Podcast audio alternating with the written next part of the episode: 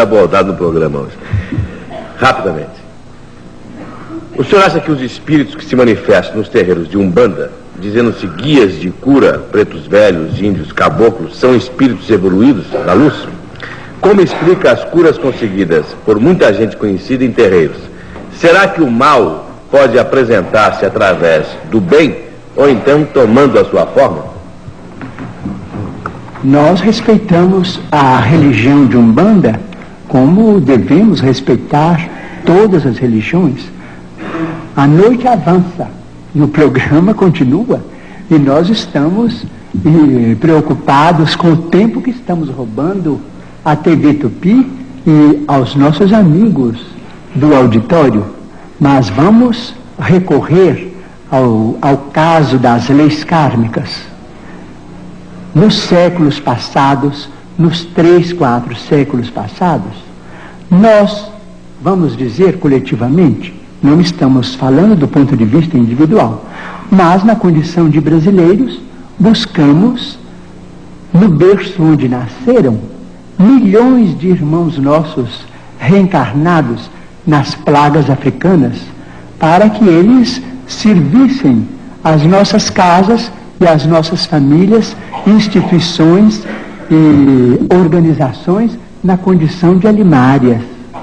Eles se incorporaram, depois de desencarnados, às nossas famílias, eles renasceram do nosso próprio sangue, na condição de nossos irmãos, para receberem de nossa parte uma compensação, que é a compensação chamada do amor, para que eles sejam devidamente educados ou encaminhados, tanto quanto nós pretendemos educar-nos e encaminhar-nos para o progresso. Então temos a religião de Umbanda, que vem como uma organização dos espíritos, recentemente, porque quatro séculos é um tempo curto nos caminhos da eternidade, recentemente trazidos para o Brasil, eles organizaram agora, seja numa condição ou noutra, nós no Brasil não conseguimos pensar em termos de cor, nós todos somos irmãos, de modo que eles organizaram uma religião sumamente respeitável também.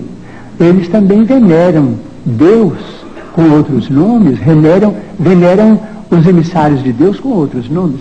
Respeitamos-los todos e acreditamos que em toda parte onde o nome de Deus é pronunciado, o bem pode se fazer. Agora, encontramos na doutrina espírita, individualmente e coletivamente, em nos referindo aos companheiros da doutrina espírita, a faixa que nos compete no campo de nossa evolução para estudos da, do nosso destino, para estudo da imortalidade, quanto a problemas de curas.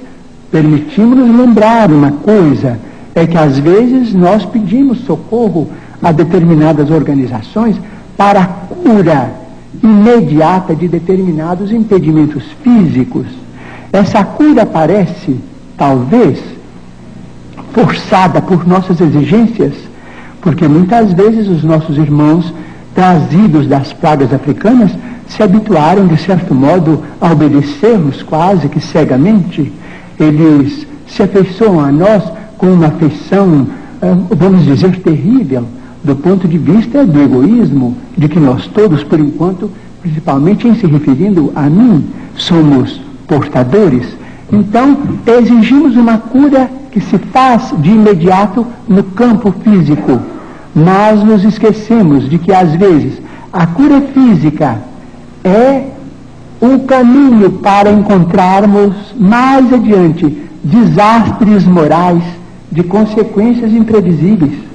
Então, se as curas demoram no ambiente kardeciano, ou se demoram no campo da medicina, vamos respeitar o problema dessa demora, dessa dilação, porque aquilo se verifica em nosso próprio benefício.